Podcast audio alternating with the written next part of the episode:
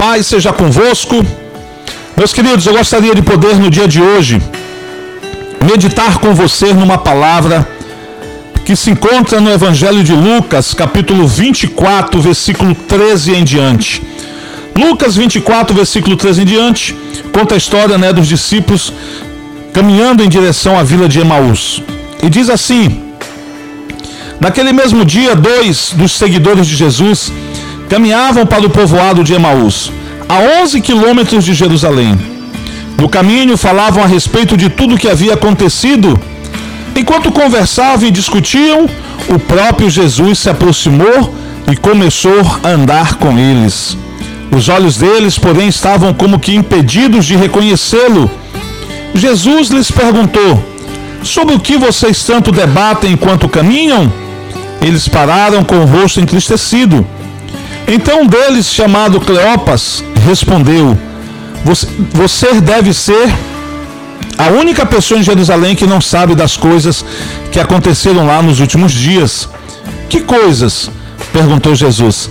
As coisas que aconteceram com Jesus de Nazaré. Responderam eles: Ele era um profeta de palavras e ações poderosas aos olhos de Deus e de todo o povo. Mas os principais sacerdotes e outros líderes religiosos o entregaram para que fosse condenado à morte e o crucificaram. Tínhamos, preste atenção versículo 21, tínhamos esperança de que ele fosse aquele que resgataria Israel.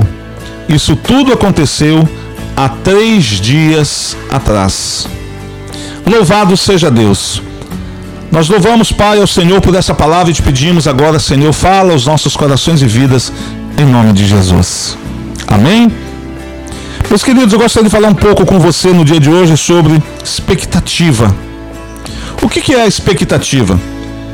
A expectativa, queridos, é algo que nós formulamos, é uma, uma imagem, é uma, uma, uma situação que nós formulamos é, na nossa mente a respeito de algo. A gente imagina, né, queridos, como alguma coisa vai acontecer. A expectativa, segundo o dicionário, é situação de quem espera a ocorrência de algo ou a sua probabilidade de ocorrência em determinado momento. Quando nós, queridos, criamos expectativa sobre alguma coisa, significa que nós começamos a idealizar na mente como nós imaginamos que esta coisa vai acontecer, como esta situação vai se desenrolar. Então cria-se uma expectativa. Você vai visitar alguém, aí você cria a expectativa de que esse alguém vai te receber bem, esse alguém vai te receber com alegria. Você cria uma expectativa que essa pessoa vai te receber de braços abertos. Mas quando você chega lá, essa pessoa não está em casa. E aí aquela expectativa gera uma tristeza porque ela não foi atendida, né? ela gera então algumas vezes até frustração. Em outras situações piores, gera até briga. Queridos, os discípulos de Jesus criaram uma expectativa a respeito de Jesus. Havia, queridos, a promessa, uma profecia de que o Messias viria e libertaria a nação de Israel e no exato momento em que Jesus veio à terra, naquele momento em que Israel estava, é, estava vivendo um período em que eles estavam, havia um estado de sítio, eles haviam sido é, dominados por Roma. Roma governava Israel dentro de Israel. E eles estavam sujeitos a pagar impostos aos romanos. Então eles viviam oprimidos dentro da sua própria nação, como muitos vivem oprimidos dentro da sua própria casa. E eles então esperavam que o Messias viesse, que o Messias fosse um revolucionário, um líder militar, que arregimentasse um exército, pegasse em armas e espadas e lutasse contra os romanos e os expulsasse de dentro do território de Israel. Essa era a expectativa que eles haviam criado. Mas Jesus veio para libertar a nação de Israel de um outro nível ele veio para libertar aquela nação do poder opressor do pecado. O que Jesus nos mostra, nos ensina na sua palavra, é que alguém pode ser livre mesmo estando atrás das grades. e que alguém pode ser prisioneiro mesmo transitando em nossas ruas de um lado para outro. Porque a verdadeira prisão não é aquela que te impede de ir e de vir. A verdadeira prisão é aquela que te impede de receber o que Deus tem para você. E o pecado, segundo Isaías capítulo 59, versículo 2, a cada pecado que você comete, você vai levantando, você vai tecendo um muro e ele vai ficando mais alto. A cada pecado esse muro fica mais alto. Vamos dizer assim, é que cada pecado que você comete é como se fosse um tijolo ou uma fileira de tijolo em um muro. E ele vai se levantando e vai fazendo uma separação entre você e Deus, é o que diz Isaías no capítulo 59, versículo 1 e versículo 2. Mas lá nós ainda temos uma promessa de Deus: que os ouvidos do Senhor não estão fechados, nem as mãos encolhidas, para que não possam nos ouvir e nos abençoar. Muito pelo contrário, ouvidos estão abertos para ouvir a oração, clamor, pedido de perdão, arrependimento e as mãos estendidas para trazer perdão sobre nós, para trazer bênção sobre nós. Então, o pecado é aquilo que impede o homem de aproximar-se de Deus, de viver uma vida íntima com Deus, de relacionar-se com Deus que deu todas as coisas. E Jesus veio para libertar a nação de Israel do pecado, para que Israel se convertesse ao Senhor de todo o seu coração, se voltasse para Deus através do Filho de Deus. Mas os principais líderes, vale, vale ressaltar, não foi o povo, os principais líderes daquela nação e os líderes religiosos, eles foram os culpados pela condenação injusta de Jesus, que culminou com a sua morte na cruz. Mas tudo aquilo fazia parte de um plano, de um projeto de Deus. Porque foi através da morte na cruz de Jesus Cristo que foi possibilitado a nós sermos inseridos na família de Deus e passarmos a receber aquilo que Deus tem para nós como direito e herança. Agora, dois discípulos de Jesus estão caminhando em direção a uma vila chamada Emaús e eles estão entristecidos porque a expectativa deles não foi suprida. Porque aquilo que eles imaginaram a respeito de Jesus não se cumpriu, não aconteceu. Eu vejo muitas pessoas criando expectativas, elas fazem uma oração para Deus, pedindo que Deus, por exemplo, abra uma porta de emprego, aí elas deixam o currículo numa empresa e elas criam aquela expectativa porque vão ligar, porque vão fazer isso, vão fazer aquilo, e ela começa a idealizar na mente dela tudo aquilo. E de repente nada daquilo acontece, então ela se frustra, se entristece e muitas das vezes acaba ainda colocando a culpa em Deus. Preste atenção. Deus não está aí para fazer a nossa vontade. Deus está aí para cumprir a vontade dele sobre todo aquele que se permitir que Deus cumpra a vontade sobre sua vida. Somos nós que temos que correr atrás de fazer a vontade de Deus, não é Deus que tem que correr atrás de fazer a nossa vontade. E quando nós nos submetemos à autoridade de Deus, Ele com certeza tem o melhor para nós. Eu me lembro que uma vez eu estava desempregado, minha esposa sangrava com seis meses de gravidez, ela sangrava, princípio de aborto, a gente muito preocupado, a gente perdeu nosso filho. E eu, que tinha sido gerente de uma empresa, estava desempregado, me submeti a fazer um teste numa empresa para ajudante, para quebrar pedras de silício metálico que saíam de uma fornalha. E ela, ela, aquelas pedras grandes, elas eram quebradas em pedras menores, e aquilo era produzido naquela empresa para ser vendido para fora, para virar chip de celular, chip de, celu de, de esses é, equipamentos eletrônicos que utilizam em relógio, em celular, em computador. E eu estava ali, queridos, fiz o teste no meio de, 100, de mais de 180 pessoas, eu passei em primeiro lugar. Criei uma expectativa, vou trabalhar naquela empresa de ajudante, não tem problema, mas pelo menos vou ter um plano de saúde para que minha esposa não perca o nosso filho. Criei a expectativa e de repente eu fui reprovado. Em um dos testes, em um dos exames me reprovaram. E eu fiquei tão chateado, tão chateado, que eu voltei para casa chorando, minha esposa não estava em casa. Eu dobrei o joelho no quarto, eu socava o chão com raiva de Deus e dizia: O Senhor é culpado, porque o Senhor abriu essa porta, eu entreguei minha vida para o Senhor. Eu, eu tenho buscado fazer sua vontade, eu preciso desse emprego. E de tanto eu bater no chão, eu fiquei cansado, cansado e chorando, e eu caí e desabei chorando. E o Senhor veio sobre mim com uma voz e disse: Nunca me pergunte, nunca me pergunte o porquê das coisas, mas o para quê. E para quê? Menos de um mês eu estava trabalhando numa outra empresa, dentro de um escritório, no ar-condicionado, na minha área, ganhando mais do que eu ia ganhar naquela empresa que eu ia trabalhar na beira de um forno, num lugar muito quente. Eu ia ganhar um salário mínimo e meio, onde eu estava agora, eu estava ganhando quase uns quatro salários mínimos, dentro da minha área, na minha profissão e com plano de saúde. Meu filho nasceu e não, graças a Deus, minha esposa não, não, não, não, não veio ter um aborto do nosso filho, nosso filho nasceu saudável. Hoje a gente até brinca que está melhor do que encomenda, né? Mas nasceu saudável. Deus tem o melhor para nós, queridos. O problema é que nós criamos expectativas e queremos que Deus cumpra a sua vontade, a sua palavra de acordo com a nossa expectativa. Você já deve ter ouvido isso que eu vou falar agora. E as pessoas fazendo a oração do Pai Nosso Senhor, seja feita a tua vontade conforme a minha. Você já ouviu alguém falar isso, né? Com certeza seu pastor, sua pastora, talvez até se você for católico, padre na sua igreja tenha falado isso.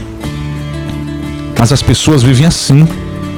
Às vezes até instintivamente vivem assim, querendo que a vontade de Deus seja feita em nossa vida de acordo com a nossa. É como se nós quiséssemos manipular a Deus, usar o poder de Deus em benefício pessoal. Isso vem ser de alguma forma uma corrupção. É como alguém que entra na política e usa o poder que tem como político para se beneficiar pessoalmente. Isso é uma corrupção.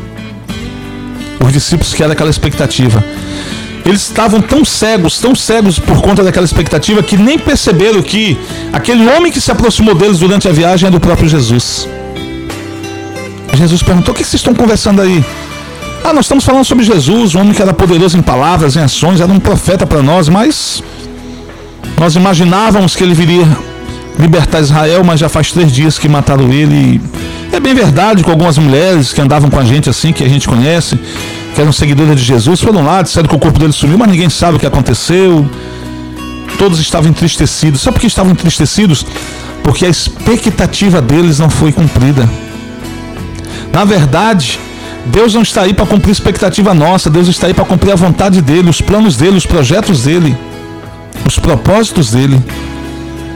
Aí Jesus começou então a explicar a Bíblia para eles, desde o passado, vindo desde Moisés até chegar nos dias em que eles estavam, fazendo eles entenderem que era necessário que tudo o que aconteceu com Jesus viesse de fato verdade acontecer, até porque já estava predito já estava profetizado que aquelas coisas haveriam de acontecer e eles liam a Bíblia, mas não se atentavam para isso.